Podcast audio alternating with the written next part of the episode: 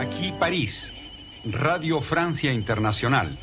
Van a escuchar ustedes nuestro programa para América Latina emitiendo diariamente desde las 22 hasta las 2 de la madrugada, hora universal.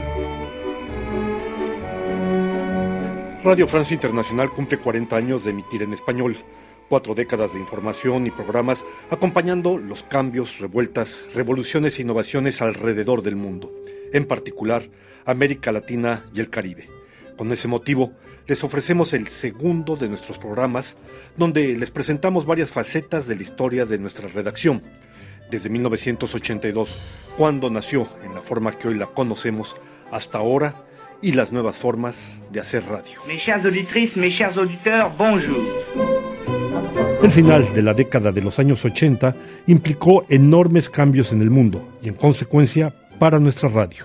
Alejandro Valente empieza a surgir lo que se llama la digitalización o en fin, internet, todo eso empieza a aparecer en los años 90, eh, empiezan a aparecer las televisiones satelitales, eh, la información, la circulación de la información comienza a cambiar, incluso en América Latina el panorama político cambia también porque la mayoría de los países habían regresado a un funcionamiento más democrático, entonces el interés de escuchar una radio en onda corta disminuía para el público latinoamericano.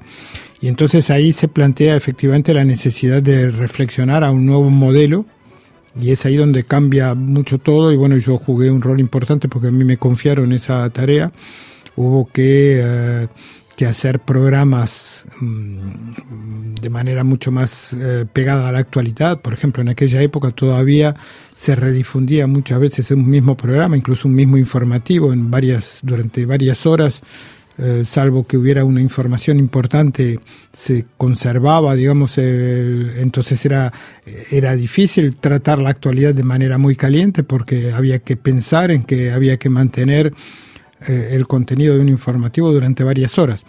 A partir del cambio de sistema, todos los informativos se hacen en directo, como ocurre hoy en día, eh, y entonces, bueno, cambia también, o sea, habíamos crecido bastante y seguimos creciendo, entonces empieza a especializar mucho más, algunos equipos empiezan a trabajar más en el reportaje o empiezan a especializarse más en temas culturales o en temas políticos o en temas otros.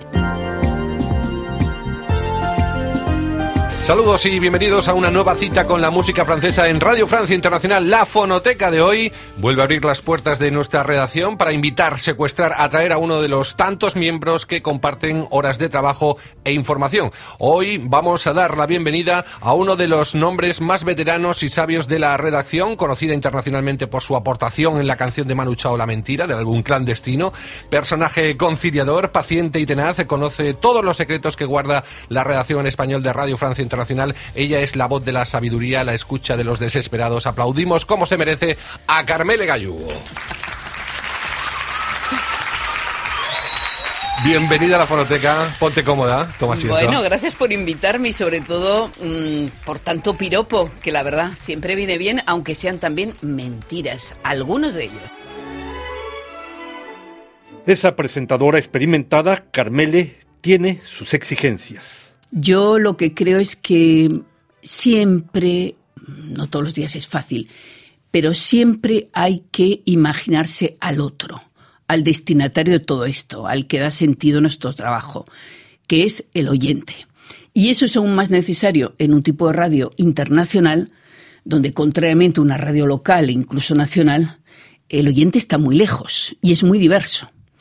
Entonces, em, yo creo que eso es lo que conduce a que uno mm, tenga un afán particular porque me entiendan, porque comprendan. Eh, uno no hace estas cosas para quedar bien con el jefe, ni para quedar de listo con el vecino.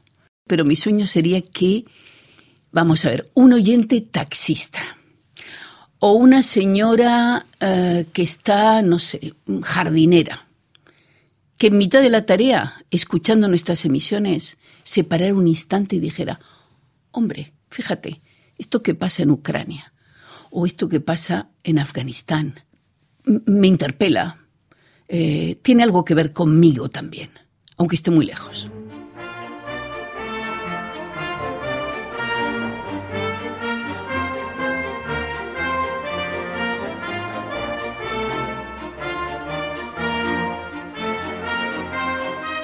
A mediados de la década de los años 90, RFI en español adopta el sistema de información continua. Alexandra Pineda, periodista colombiana, jefa del servicio en español de 2011 a 2019. Las costumbres de la gente empiezan a cambiar, entonces se decidió en coordinación con el Servicio de Relaciones Internacionales de RFI buscar radios asociadas para que transmitieran nuestras emisiones en sus noticieros, en sus antenas, puesto que la onda corta ya no tenía la misma audiencia que antes. Y es en ese momento cuando decidimos multiplicar el número de emisiones diarias para que las radios asociadas tuvieran la ocasión de escoger entre los diferentes horarios los que más les interesaba para difundir en sus antenas. Pues ese fue el momento en que cambió totalmente la estructura y la programación de la redacción. Soy Aldo Ortiz de Radio RCI Medios desde Copiapó, en la zona norte de Chile en Sudamérica. En efecto, a partir de 1997, RFI en español se propuso trabajar con las radios latinoamericanas. Soy Luis Viera de la Rosa, editor y director de Radio Huancavilca 830 AM de Guayaquil, Ecuador. Una colaboración que no ha cesado de fortalecerse, como testimonian las más de 400 radios que, de Canadá a Tierra del Fuego, pasando por Estados Unidos, están asociadas a RFI. Surge la idea de trabajar con las radios latinoamericanas, es decir, de crear asociaciones con radios locales. Alejandro Valente. Con la idea de que hubiera una ventaja mutua, es decir, nosotros ofrecíamos contenidos gratuitos y las radios locales nos permitían llegar a su audiencia, que era algo importante para nosotros también. Yo me acuerdo que en el 97 tengo una primera reunión de ese tipo en Santiago de Chile. Bueno, acababan de nombrar jefes del servicio. Acababan de nombrar, sí, efectivamente. Y entonces, a partir de ahí comenzamos a escuchar mucho de esas radios, a crear una relación más personal, a mantener un intercambio regular y a adaptar un poco nuestros contenidos a lo que pudiera ser eh, las necesidades o el interés de esas emisoras que nos hacían confianza. Había emisoras muy variadas porque teníamos emisoras públicas, teníamos emisoras privadas, emisoras nacionales, emisoras muy locales. Había que buscar una especie de de formato que conveniera a todo el mundo, no era tan fácil, pero bueno, poco a poco lo fuimos consiguiendo esas reuniones con las radios asociadas. Alexandra Pineda. Era tener ese retorno directo de nuestros primeros oyentes que son las radios asociadas. Entonces siempre fueron muy satisfactorias sentir que no solamente se interesan por el trabajo nuestro, sino que nos quieren mucho. Eso es muy interesante, fue era siempre una experiencia muy agradable, muy satisfactoria.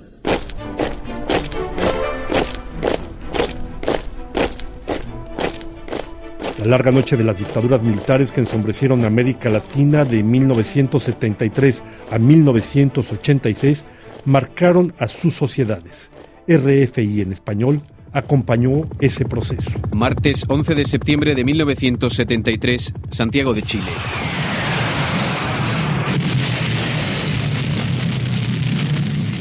Para Pinochet esto fue una guerra.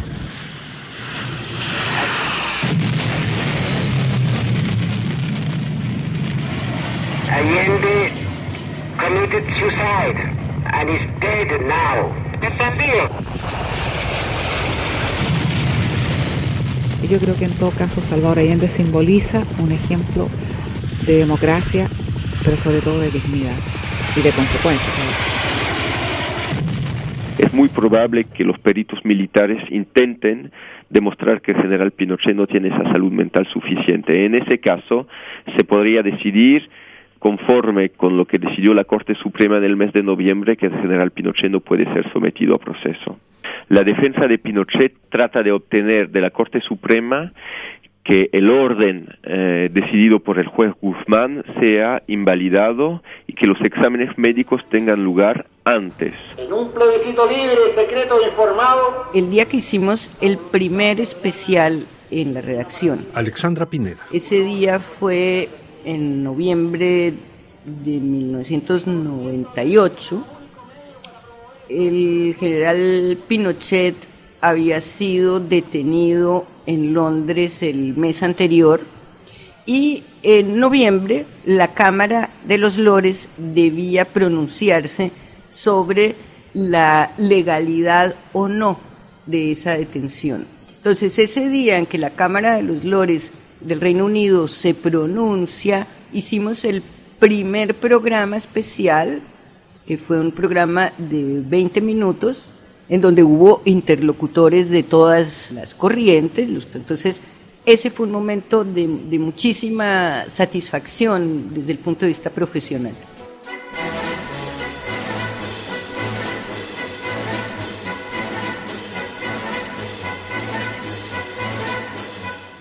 Yo creo que es una muy buena Navidad. Hacía años que no teníamos noticias tan buenas como las que hoy día tenemos. Hacía muchos años que no habían avances en el plano de la justicia. Estamos a solo días de que a Pinochet se le tome la declaración indagatoria y que por lo tanto sea nuevamente sometido a proceso. Yo creo que podemos hacer una evaluación positiva de este fin de año. Los exámenes médicos van a tener lugar en un hospital militar con los peritos militares. Entonces es muy improbable que estos decidan que el general Pinochet está en condiciones de salud suficiente para ser sometido a proceso, pero quién sabe hoy día, quién sabe. Begoña Castilla desde Atenas para Radio France Internacional. Juan Carlos Bejarano, Radio France Internacional, Londres. Catalina Gómez Ángel para Radio France Internacional desde Teherán. Buenos Aires, Juan Bouchet, Radio Francia Internacional. Desde Kioto para Radio Francia Internacional, Gonzalo Robledo. Son algunas de las voces que nuestras antenas dan cuenta del estado del mundo, nuestra red de corresponsales, el ADN de esta casa. Gracias por estar allí. Escucharon la segunda entrega de una serie dedicada a los 40 años de nuestras emisiones en español. Archivos sonoros, Sonoteca de Radio Francia Internacional, Carlos Pizarro, Asbel López y Mauricio Latorre. Un programa de Braulio Moro, realización técnica Pierre Sanuto.